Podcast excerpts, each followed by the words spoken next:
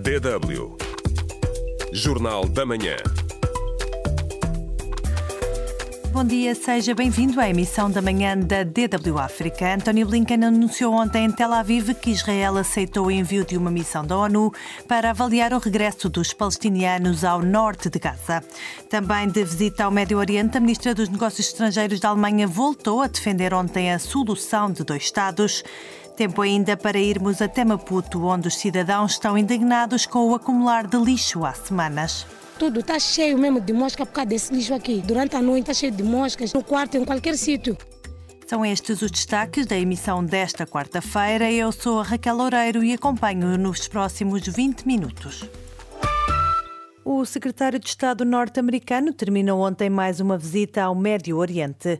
Numa conferência de imprensa em Tel Aviv, após o encontro com o primeiro-ministro israelita, Anthony Blinken explicou que os vários países da região estão dispostos a ajudar a governar Gaza, mas apenas se houver um caminho para um Estado palestiniano. Para que isso seja possível, Israel deve ser um parceiro dos líderes palestinianos que estão dispostos a levar o seu povo a viver em paz e lado a lado com Israel. Israel tem de deixar de tomar medidas que comprometam a capacidade dos palestinianos de se governarem a si próprios eficazmente. Nesta que foi a sua quarta visita à região desde o ataque do Hamas a Israel a 7 de outubro de 2023, Blinken reuniu-se com dirigentes da Jordânia, Catar, Emirados Árabes Unidos, Arábia Saudita e Turquia. Países que, segundo ele, concordam em ajudar na reconstrução de Gaza quando a guerra terminar. Durante o seu encontro com Benjamin Netanyahu, Blinken reiterou o apoio dos Estados Unidos ao direito de Israel de se defender do Hamas, mas frisou que o número de vítimas diárias de civis em Gaza é demasiado elevado e exigiu a entrada de mais ajuda no território. Como sublinhei nas nossas reuniões de hoje, é necessário que mais alimentos, mais água, mais medicamentos e outros bens essenciais entrem em Gaza. Israel tem de fazer tudo o que estiver ao seu alcance para remover quaisquer obstáculos à entrada de ajuda em Gaza. Durante a sua reunião com o secretário de Estado norte-americano, o ministro da Defesa de Israel, Yoav Galant, sublinhou que as operações militares no sul da faixa de Gaza vão intensificar-se e continuar. Ainda assim, fez saber na mesma conferência de imprensa o chefe da diplomacia dos Estados Unidos, Israel aceitou a realização de uma missão da ONU no norte da faixa de Gaza para avaliar os obstáculos ao regresso dos palestinianos deslocados pela guerra. Estamos de acordo sobre um plano que permita às Nações Unidas conduzir uma missão de avaliação que determine o que deve ser feito para permitir que os palestinianos deslocados regressem às suas casas em segurança no norte. A visita de Blinken ao Médio Oriente ocorre numa altura em que crescem as preocupações sobre o alastramento do conflito a outros países, nomeadamente o Líbano. Neste contexto, os líderes da Jordânia, Egito e a Autoridade Palestiniana vão reunir-se hoje na Jordânia. Quem também está de volta ao Médio Oriente é a Ministra dos Negócios Estrangeiros da Alemanha. Depois de passar por Israel e Cisjordânia, Annalena Baerbock visita esta quarta-feira ao Líbano.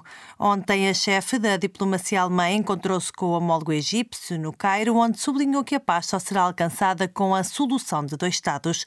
A Alemanha tem uma responsabilidade histórica para com Israel, mas tem-se mostrado cada vez mais crítica ao governo de Benjamin Netanyahu, como nos dá conta Cláudia Marques.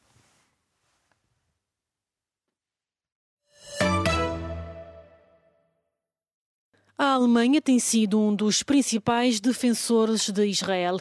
Depois dos ataques do grupo islamista Hamas, a 7 de outubro, que marcaram o início do conflito na faixa de Gaza, Berlim apressou-se a expressar o seu apoio a Israel. O governo alemão está ao lado de Israel. Além da chefe da diplomacia, também o chanceler Olaf Scholz deixou claro o posicionamento da Alemanha. A segurança de Israel é um princípio fundamental para a Alemanha. Mas o tom mudou e a Alemanha tem sido cada vez mais crítica à medida que a situação se agrava e aumenta o receio de que o conflito se alastre na região. Durante a sua passagem pela Cisjordânia, a ministra dos Negócios Estrangeiros alemã Annalena Baerbock visitou uma aldeia palestiniana, uma das muitas afetadas pela crescente violência de colonos radicais israelitas. Isto não é apenas desumano, é ilegal. É ilegal à luz da lei israelita e é ilegal à luz do direito internacional. Também na mais recente visita a Jerusalém, Baerbock não poupou nas palavras e apelou a Israel por mais contenção na ofensiva na faixa de Gaza. Está a tornar-se cada vez mais claro. O exército de Israel tem de fazer mais para proteger os civis em Gaza.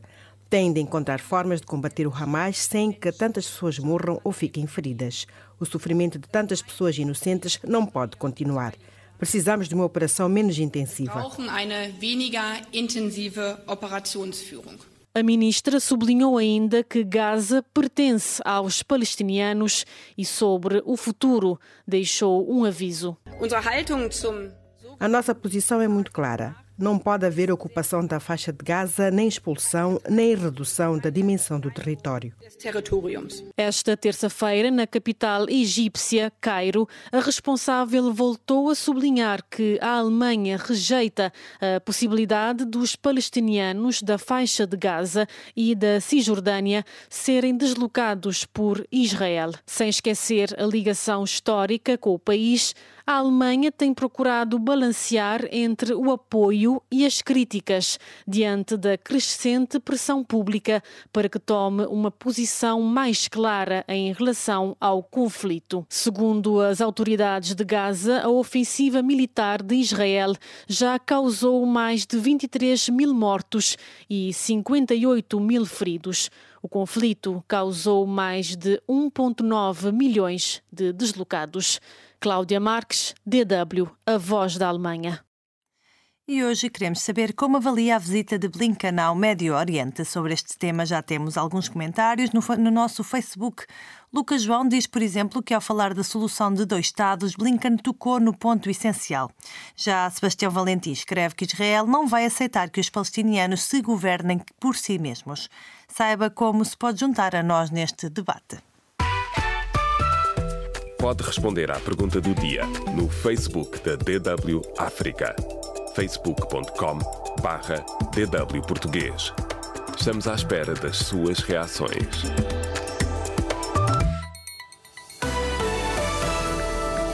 DW Notícias.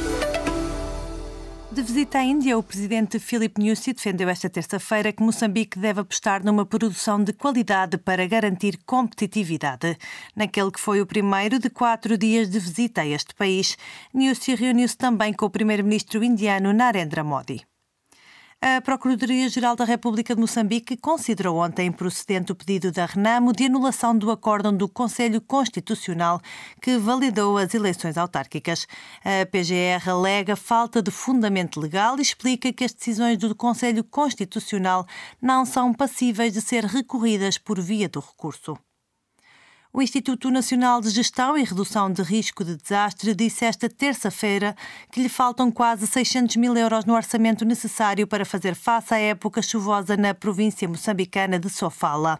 De visita à cidade da Beira, Aristides Armando, delegado do Instituto em Sofala, fez saber que o déficit orçamental em questão pode comprometer as atividades.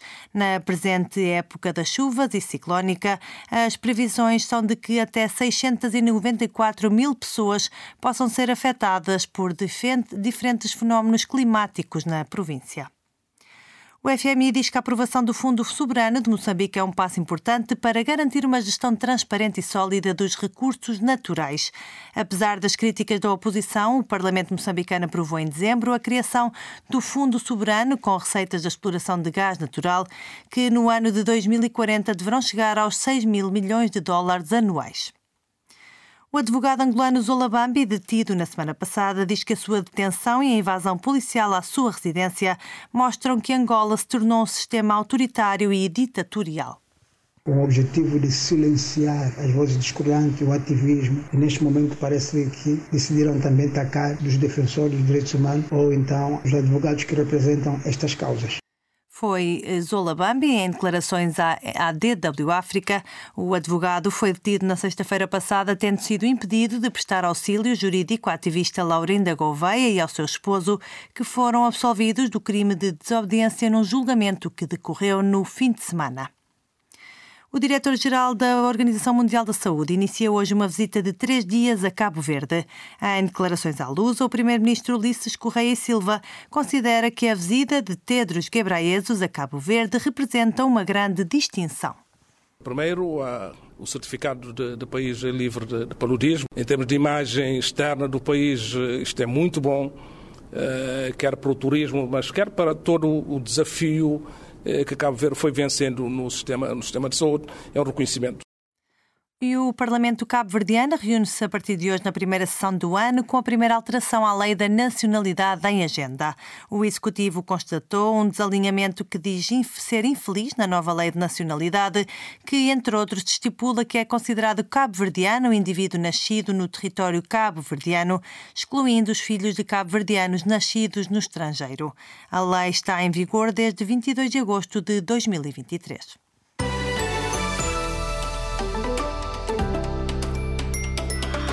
A radioatividade é muito perigosa. Sobretudo quando combate a ignorância e a intolerância, quando denuncia a corrupção e o abuso do poder. Radioativa. DW África.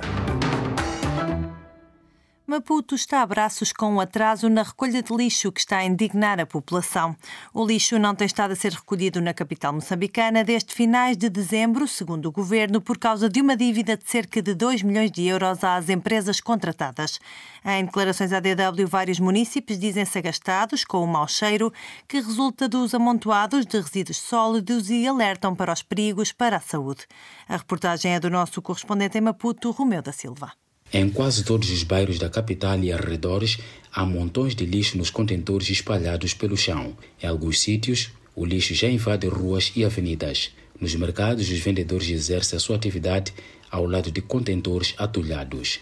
Os munícipes são agastados com a situação e alerta para o risco de contraírem doenças, pois partilham as refeições com as moscas. Que o diga Carla Vasco, residente no bairro periférico da Machaquém. Tudo está cheio mesmo de mosca por causa desse lixo aqui. Dentro de casa, durante a noite, está cheio de moscas. No quarto, em qualquer sítio. No bairro vizinho da urbanização, encontramos Hélio Macanza, que trabalha na remoção de lixo com um carrinho de mão, vulgo chova. Ele diz não haver mais espaço para depositar o lixo no contentor. Há outros dias que nem chegamos a trabalhar, porque não temos sítio para ir por lixo. Chegamos aqui, não apanhamos condutor. É que isso está a acontecer. Às vezes demora. No bairro da Polana Caniço, mais a leste da capital, o cenário é idêntico. 인디고. O lixo é tanto que já desaguou em algumas avenidas e ruas. Uma das residentes, Leonor Mafumo, lamenta o cheiro nauseabundo. Aqui tem tido muitas moscas.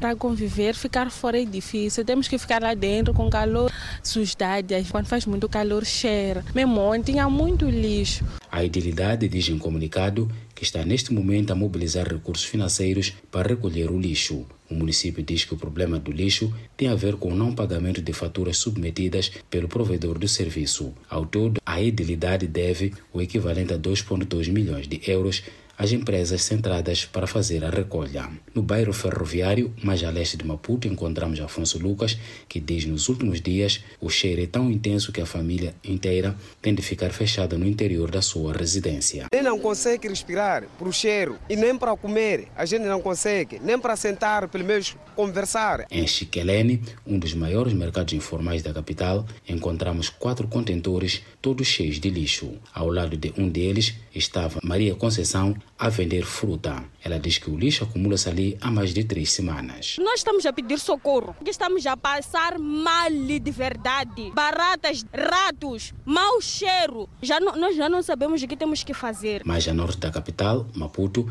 escalamos o bairro de Eulene. O cenário é de mistura de águas paradas com lixo no chão. Resultado, muitos mosquitos queixa-se Isaura da Graça. Baratas. Aqui temos essa cova aqui, não sei se, se talvez vai ajudar. Rumo da Silva, DW, Maputo. DW Notícias. Os embaixadores dos países da NATO e da Ucrânia reúnem-se hoje em Bruxelas para discutir a defesa aérea na sequência dos recentes ataques russos no território ucraniano. O encontro acontece numa altura em que a Ucrânia continua a apelar ao reforço da ajuda ao país. Esta terça-feira, o primeiro-ministro belga conversou em separado com o presidente ucraniano Volodymyr Zelensky e o chanceler alemão Olaf Scholz para tentar desbloquear a ajuda a Kiev de 50 mil milhões de euros e que foram bloqueados pela Hungria.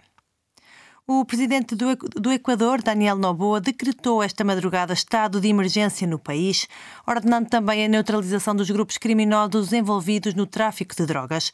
A posição do chefe de Estado surgiu na noite desta, desta quarta-feira, após vários homens armados terem invadido um estúdio do canal de televisão TC, em Guayaquil, a segunda maior cidade do país, fazendo refém jornalistas e outros funcionários da estação durante uma transmissão em direto.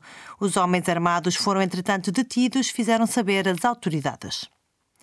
O Tribunal Constitucional da República Democrática do Congo confirmou os resultados das eleições de 20 de dezembro, que declaram vencedor o presidente Félix Tshisekedi. O tribunal considera assim infundada uma petição do candidato da oposição, Teodoro Ngoy, para anular a votação. O antigo ministro gambiano Osman Sonko, que está a ser julgado por crimes contra a humanidade na Suíça, negou ontem qualquer responsabilidade pelos delitos e disse que o sistema judicial suíço não tem competências para dar lições sobre direitos humanos a quem quer que seja, criticando as suas condições de detenção. Osman Sonko é acusado de crimes como homicídios, violações, raptos e tortura durante o regime do antigo presidente Yahya Jammeh e pode ser condenado a pena de prisão perpétua.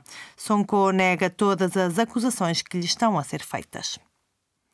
E o governo de Taiwan excluiu hoje a existência de intenções políticas no satélite lançado pela China ontem e que levou Taipei a emitir um alerta de emergência há poucos dias do território realizar eleições presidenciais.